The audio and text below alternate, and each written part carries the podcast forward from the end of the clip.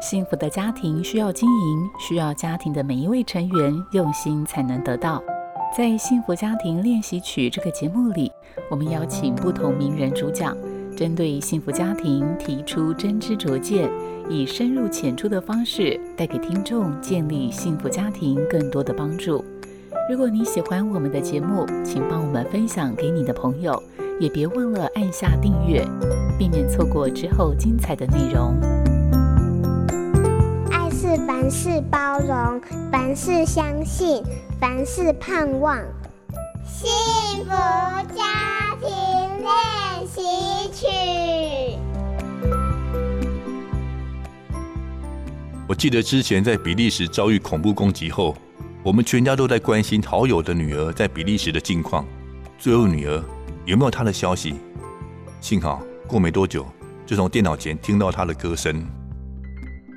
在孩子们国中的时候，我们曾经一起讨论过《天堂的孩子》这部电影。在种族、宗教纷争不断、意识形态对立的时代，如何互相理解是非常迫切的课题。我们必须要倾听他人，然后找到共通点。是建立沟通桥梁的第一步。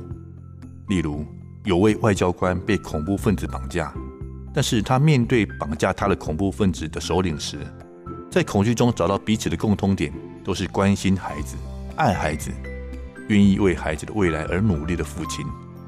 就从这个共同点为基础，外交官跟恐怖分子有了对话的可能性，也在彼此之间搭起了一座桥。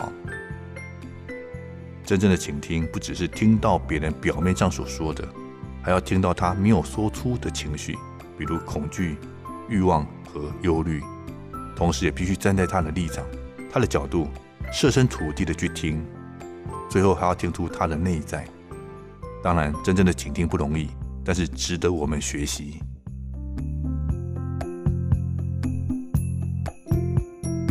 带着爸妈一起了解年轻人的世界和语言。陪孩子一起成长，我是作家李伟文。本节目由好家庭联播网、台北 Bravo FM 九一点三、台中古典音乐台 FM 九七点七制作播出。幸福家庭值得努力，让爱永不止息。大义建设关心您。